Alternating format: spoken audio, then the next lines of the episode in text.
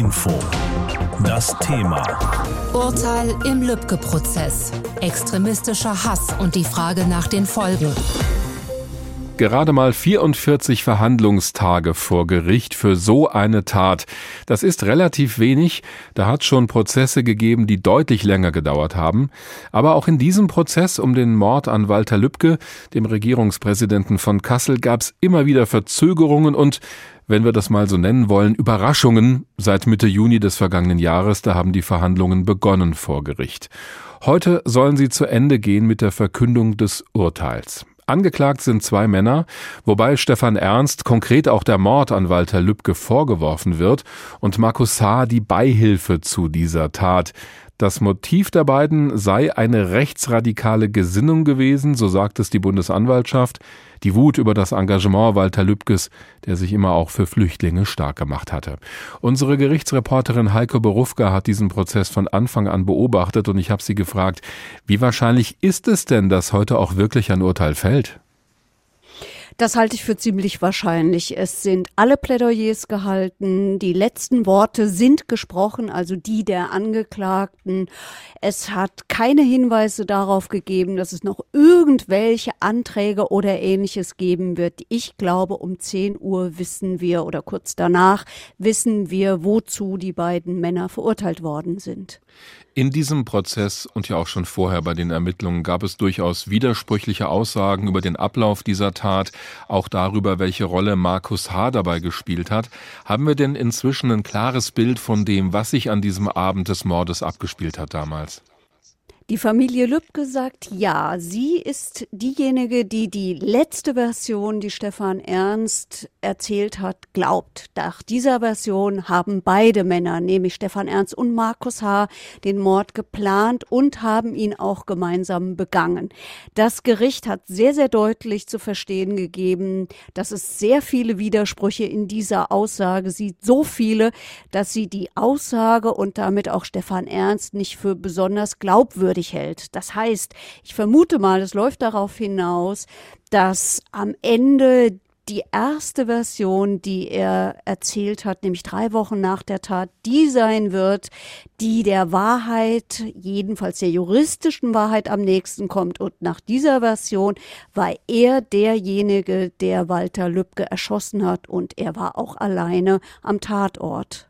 Aber welche Rolle hat dann Markus H. wahrscheinlich gespielt? Das heißt ja, er habe Beihilfe geleistet zu dieser Tat. Die Bundesanwaltschaft hat in ihrer Anklage und am Ende auch in ihrem Plädoyer gesagt, ja, er habe psychische Beihilfe geleistet. Das ist ein schwierig nachzuweisender Vorwurf. Psychische Beihilfe heißt, ich habe jemanden so sehr angestachelt, so sehr unterstützt, dass er diese Tat begangen hat. Die Bundesanwaltschaft sagt, Markus H. habe das getan, indem er zum Beispiel mit ihm Schießübungen gemacht hat, indem er ihn weiter oder erneut radikalisiert hat. Es sieht aber nicht danach aus, als würde das verurteilt werden. Es sieht eher danach aus, als wird Markus H. von diesem Vorwurf Vorwurf freigesprochen. Das hat das Gericht relativ deutlich zu verstehen gegeben, als es Markus H. Anfang Oktober aus der Untersuchungshaft entlassen hat. Die Verteidigung hat in ihrem Plädoyer argumentiert, das sei ja gar kein Mord gewesen. Und das hat viele, glaube ich, überrascht. Denn wie kann das eigentlich sein? Also juristisch gesehen, wenn jemand die Waffe auf jemanden richtet und abdrückt, dass das dann kein Mord ist? Juristisch gesehen kann es dann so sein, wenn derjenige, auf den die Waffe gerichtet ist, diese Waffe sieht und damit nicht mehr arglos ist. Wehrlos ist er natürlich, ist ein Mensch mhm. immer, auf den eine Waffe gerichtet wird. Aber aus juristischer Sicht, um das Mordmerkmal der Heimtücke zu verwirklichen, muss ich eben auch arglos sein und das bin ich nicht.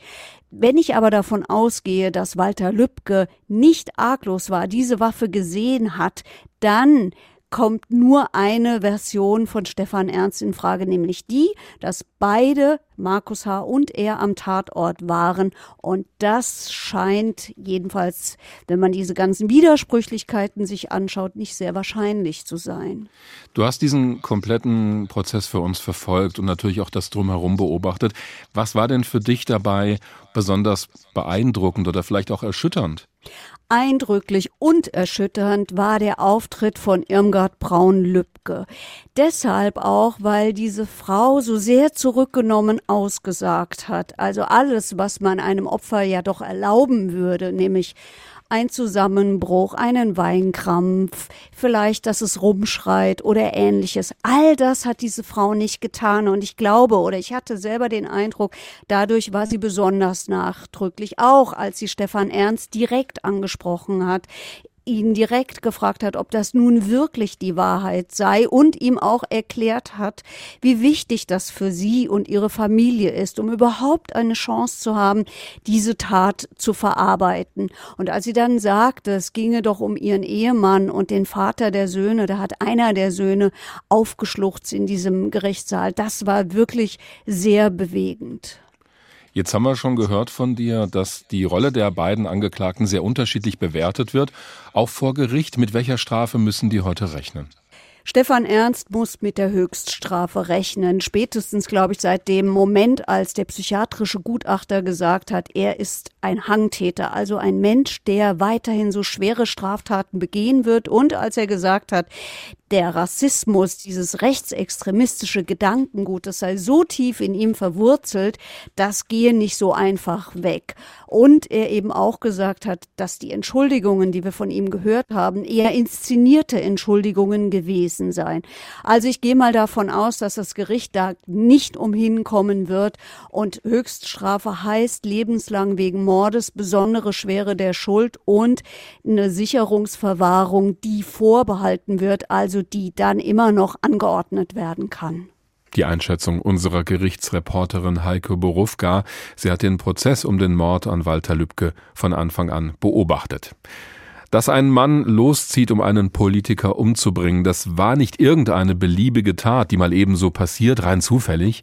Auch das hat dieses Verfahren schon gezeigt. Dahinter steckt eine Ideologie, die Gewalt und Mord rechtfertigt als Mittel der Auseinandersetzung, wobei Menschen mit anderer Meinung zum bloßen Objekt degradiert werden. Was am Ende unsere Demokratie gefährden kann. Dieser Fall hat deswegen auch eine politische Dimension. Die kaltblütige Ermordung von Walter Lübcke war ein Schock für die Öffentlichkeit. Sie war aber auch eine Zäsur für die Sicherheitsbehörden in Bund und Ländern. Bundesinnenminister Horst Seehofer war die Betroffenheit seinerzeit deutlich anzumerken. Es geht um einen Anschlag gegen uns alle, gegen diesen freiheitlichen Staat. Und das macht, äh, ist eine neue Qualität. Die Bekämpfung des Rechtsextremismus ist seitdem erklärtermaßen Priorität Nummer eins. In den Jahren zuvor hatte die Bedrohung durch den islamistischen Terrorismus im Vordergrund gestanden. Das änderte sich nun spürbar. Nun hieß es, unsere offene Gesellschaft werde vor allem durch den Rechtsextremismus bedroht. Nach der Ermordung von Lübcke taten die Anschläge von Halle und Hanau ein Übriges, um das deutlich zu machen. Das wirkte sich auch auf die Sicherheitsbehörden aus. Nachdem 2015 bis 2017 vor allem für die Bekämpfung des islamistischen Terrorismus hunderte zusätzliche Stellen geschaffen wurden, wurden sie nun für den Kampf gegen den Rechtsextremismus bewilligt. Sowohl beim Bundeskriminalamt als auch beim Verfassungsschutz. Auch methodisch gab es erhebliche Veränderungen innerhalb des Sicherheitsapparats. Auch hier hieß es nun vom durchaus erfolgreichen Kampf gegen den islamistischen Terrorismus lernen. Konkret mehr Gefährder in der rechtsextremen Szene identifizieren und sie immer neu in ihrer Gefährlichkeit bewerten. Das ist das Modell, äh, was wir im Bereich Islamismus haben, das übertragen wird im Bereich Rechts. Erklärte Holger Münch, der Chef des Bundeskriminalamts. Denn während mehrere hundert Islamisten als Gefährder eingestuft waren, also als Personen, denen man zutraut, dass sie Anschläge verüben wollen, waren es im Bereich Rechtsextremismus nur ein paar Dutzend. Und das, obwohl der Verfassungsschutz über 12.000 Rechtsextremisten für gewaltorientiert hält. Gleichzeitig geht es darum, über so identifizierte Schlüsselfiguren auch relevante Netzwerke zu erkennen. Wir müssen insgesamt äh, ja, die Einzeltäter, aber auch die Netzwerke stärker kontrollieren betont Thomas Haldenwang, Chef des Bundesamts für Verfassungsschutz. Dafür wird es in der Tat höchste Zeit. Eigentlich wäre das schon die Konsequenz gewesen, die man aus dem NSU-Debakel hätte ziehen müssen.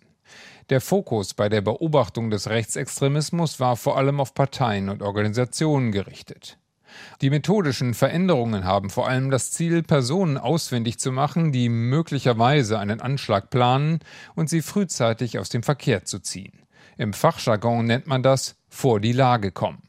Darüber hinaus geht es jedoch auch darum, der Hetze und Radikalisierung am rechten Rand insgesamt zu begegnen, vor allem im Internet. So wurden die Betreiber von sozialen Netzwerken wie Facebook verpflichtet, Hetze nicht nur zu löschen, sondern auch zur Anzeige zu bringen.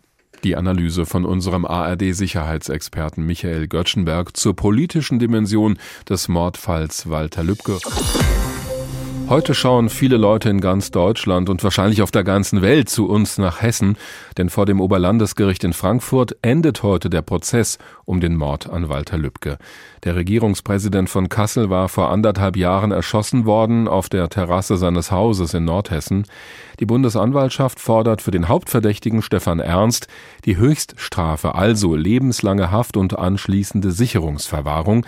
Denn dieser Mord an Walter Lübcke habe eine historische Dimension, so hat es der Oberstaatsanwalt in seinem Plädoyer formuliert. Und alleine das zeigt schon, dass dieser Fall weit über die konkreten Geschehnisse an diesem Abend damals hinausgeht. Darüber habe ich mit dem Extremismusforscher Professor Benno Hafenegger gesprochen von der Universität in Marburg.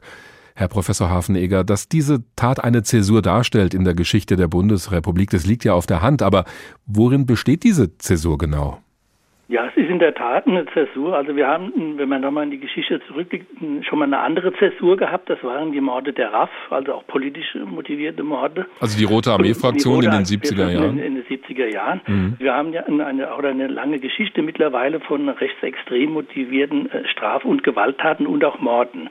Aber dass ein engagierter äh, Politiker, der mitten in der Gesellschaft äh, Demokratie lebt, für die Demokratie streitet, ein öffentlicher Bekenner ist, sozusagen von, mit Demokratiebewusstsein, dass der gezielt und systematisch vorbereitet von einem Rechtsextremen ermordet worden ist. Und das ist wirklich einmalig in der Bundesrepublik und zeigt, wie weit die Entwicklungen im rechtsextremen Lager sind, mit ihrer Bereitschaft, Mordtaten zu begehen hm. und nicht nur sozusagen jetzt in Anführungsstrichen am Rande der Gesellschaft, sondern ganz gezielt einen engagierten demokratischen Politiker zu ermorden. Das ist eine ganz neue Dimension von Angriff auf die äh, parlamentarische Demokratie. Darauf kommen wir gleich auch nochmal zu sprechen, aber weil Sie das Stichwort RAF gerade schon erwähnt haben, ist denn dieser Prozess vergleichbar mit den Prozessen damals gegen die Rote Armee-Fraktion in Stammheim oder auch mit dem NSU-Prozess? Der hat ja auch viel gesellschaftlich bewegt in Deutschland. Also es ist eine Stimmung dann doch in der Gesellschaft,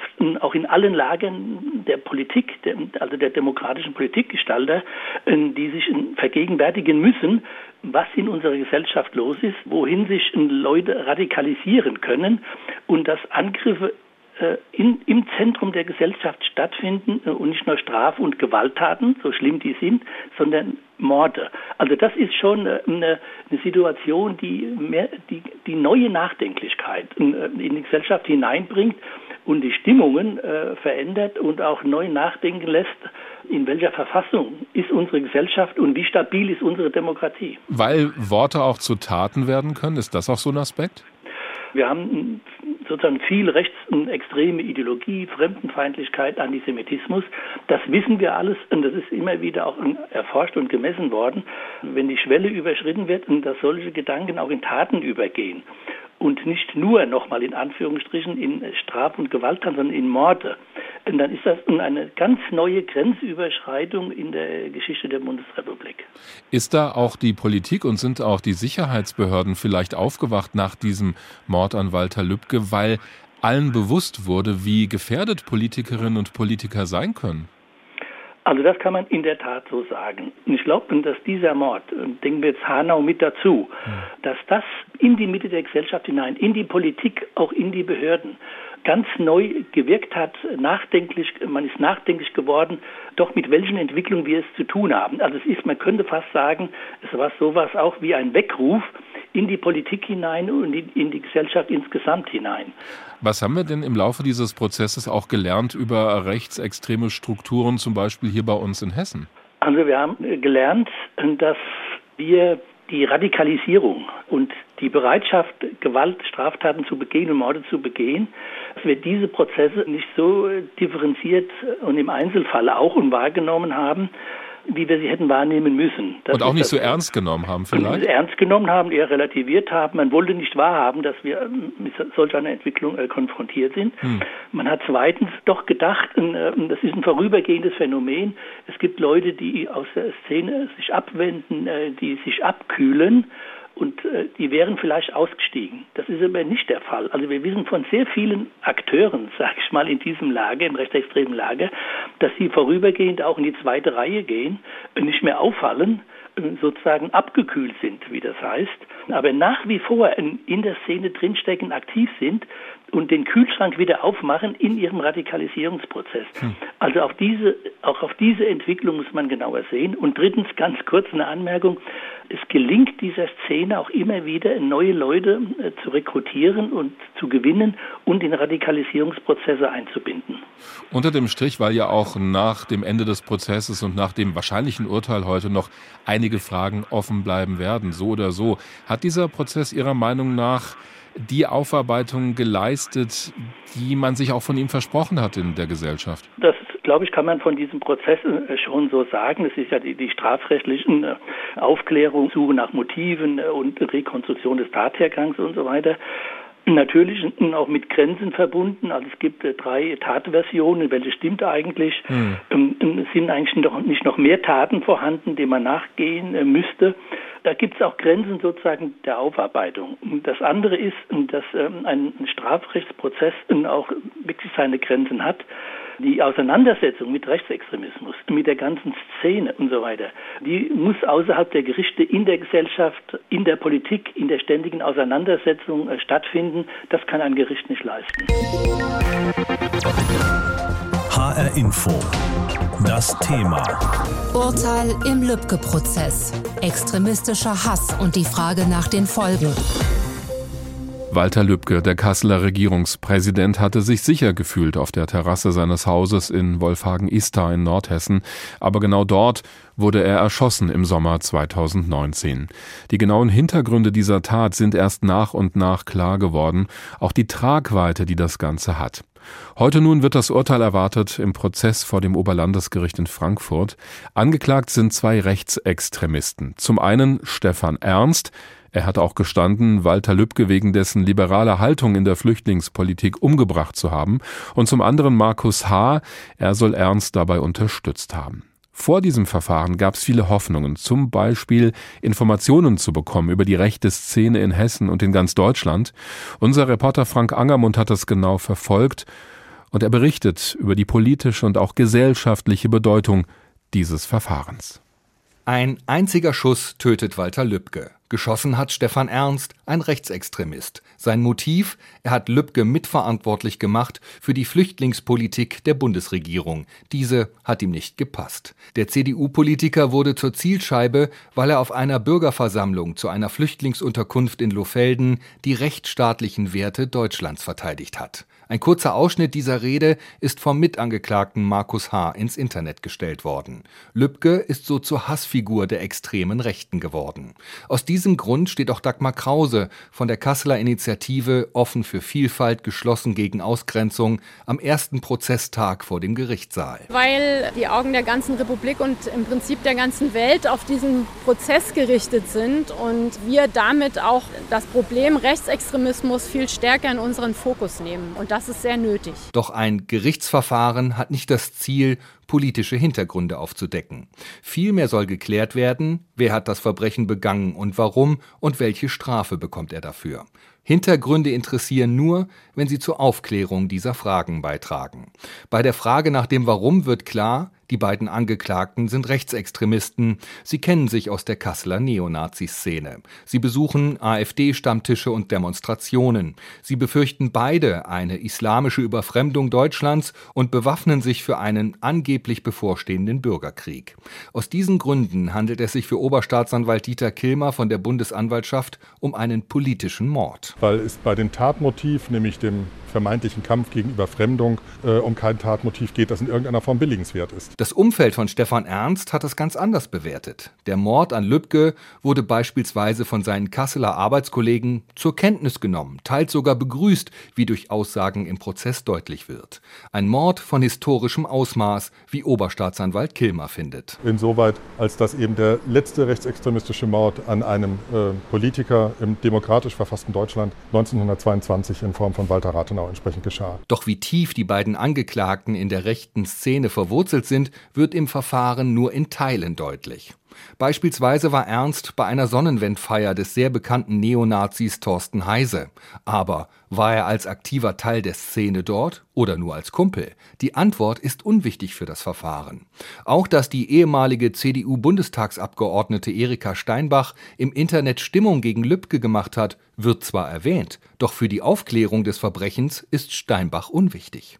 Die Witwe und die Söhne Walter Lübkes verfolgen den gesamten Prozess, unter anderem um die demokratischen Werte, für die Walter Lübcke stand, zu verteidigen, sagt Sprecher Dirk Metz. Und der zweite Punkt ist, dass die Familie mit ihrer Teilnahme ein klares Signal gegen Hass und Gewalt ist. Und zwar egal, ob im Internet oder im in Anführungszeichen realen Leben. Nur einen kleinen Teil der politischen und gesellschaftlichen Fragen um den Mord an Walter Lübcke kann der Prozess beantworten. Die Hauptlast liegt auf den Schultern des Untersuchungsausschusses des Hessischen Landtags. Heute wird also das Urteil im Mordprozess Walter Lübcke erwartet. Der damalige Präsident des RP Kassel wurde Anfang Juni 2019 auf der Terrasse seines Hauses in Ista, einem Stadtteil von Wolfhagen bei Kassel, erschossen. Angeklagt ist Stefan Ernst, der von der Polizei jahrelang als Rechtsextremist geführt worden war. Walter Lübcke war CDU-Politiker, aber auch außerhalb seiner Partei ein sehr beliebter Mann. Und gerade auch im Freundeskreis war sein gewaltsamer Tod ein echter Schock. Wolfgang Heinisch ist Unternehmer und er ist so etwas wie ein Visionär in Wolfhagen. Er ist einer, der anpackt und dabei manchmal auch einen Schritt zu weit nach vorn prescht. Aber er ist auch einer, der etwas bewegt. Und dabei hat ihm sein fast väterlicher Freund Dr. Walter Lübcke oft zur Seite gestanden. Heine schluckt und das Sprechen fällt dem redegewandten Unternehmer nicht leicht, wenn man ihn nach seinem Mentor fragt. Es war beispiellos dieser Prozess, auch äh, was die Öffentlichkeit angeht, auch das öffentliche Interesse. In Nordhessen erwarten die Menschen, so wie ich, so wie meine Familie und viele von meinen Mitarbeitern, eine klare Positionierung, dass die Täter, die sich hier ein Opfer gesucht haben und den Hass und die, die Kaltblütigkeit nach Nordhessen getragen haben, dass diese Täter eindeutig verurteilt werden. Fragt man die Menschen im Landkreis Kassel, was sie von der heutigen Urteilsprechung erwarten, so sind sich alle einig. Stellvertretend für viele nur zwei Stimmen. Angelika Rindermann aus Wesertal und Oliver Ulot aus Fellmar. Also ich erwarte einen Schuldspruch wegen vorsätzlichem Mord und eine Verurteilung auf lebenslänglich für Stefan Ernst. Er hat eine Familie zerstört und mit seinem widerlichen Gedankengut und der Tat unsere Region, aber auch das ganze Land tief getroffen. So jemand darf keinesfalls mehr frei herumlaufen. Und für den Markus H. würde ich erwarten, dass er zumindest wegen Mittäterschaft, eventuell Anstiftung zum Mord verurteilt wird und ebenfalls ins Gefängnis geht. Alles andere äh, halte ich für nicht akzeptabel. In Wolfhagen gibt es heute eine Dr. Walter Lübcke Schule auf Betreiben der Schüler. Die Landesregierung hat einen Walter Lübcke Demokratiepreis zu Ehren des ehemaligen Regierungspräsidenten ins Leben gerufen. Ministerpräsident Bouffier hat auf einer Gedenkveranstaltung zum ersten Todestag diesen Preis vorgestellt und begründet, dass damit Menschen geehrt werden würden, die sich in besonderer Weise für die Werte der Demokratie einsetzen, so wie Walter Lübcke dies ein Leben lang getan habe. Klaus Becker aus der Gemeinde Wesertal ist leidenschaftlicher Kämpfer für die Umwelt. Seien es die Salzeinlagerungen in der Weser oder der Schutz des Reinhardswaldes vor überdimensionalen Windkrafträdern. Becker steht immer in der ersten Reihe. Und so gab es auch manchen Strauß mit dem ehemaligen Regierungspräsidenten Walter Lübcke auszufechten auf Augenhöhe und immer mit Respekt vor dem anderen. Und es bekommt jetzt noch zusätzlich Bedeutung dadurch, dass hier in Gieselwerder bundesweit bekannter Neonazi sich niedergelassen hat, der vorhat, hier ein Sammelzentrum für die rechte Szene zu schaffen. Und ich werde mich bemühen und soweit ich das kann, mit dazu beizutragen, das auf alle Fälle zu verhindern. Nicht zuletzt auch wegen Herrn Dr. Walter Lübcke. Der Tod von Walter Lübcke und die Trauer seiner Freunde in Nordhessen. Ein Bericht war das von Carsten Gohlke. HR Info. Das Thema. Wer es hört, hat mehr zu sagen.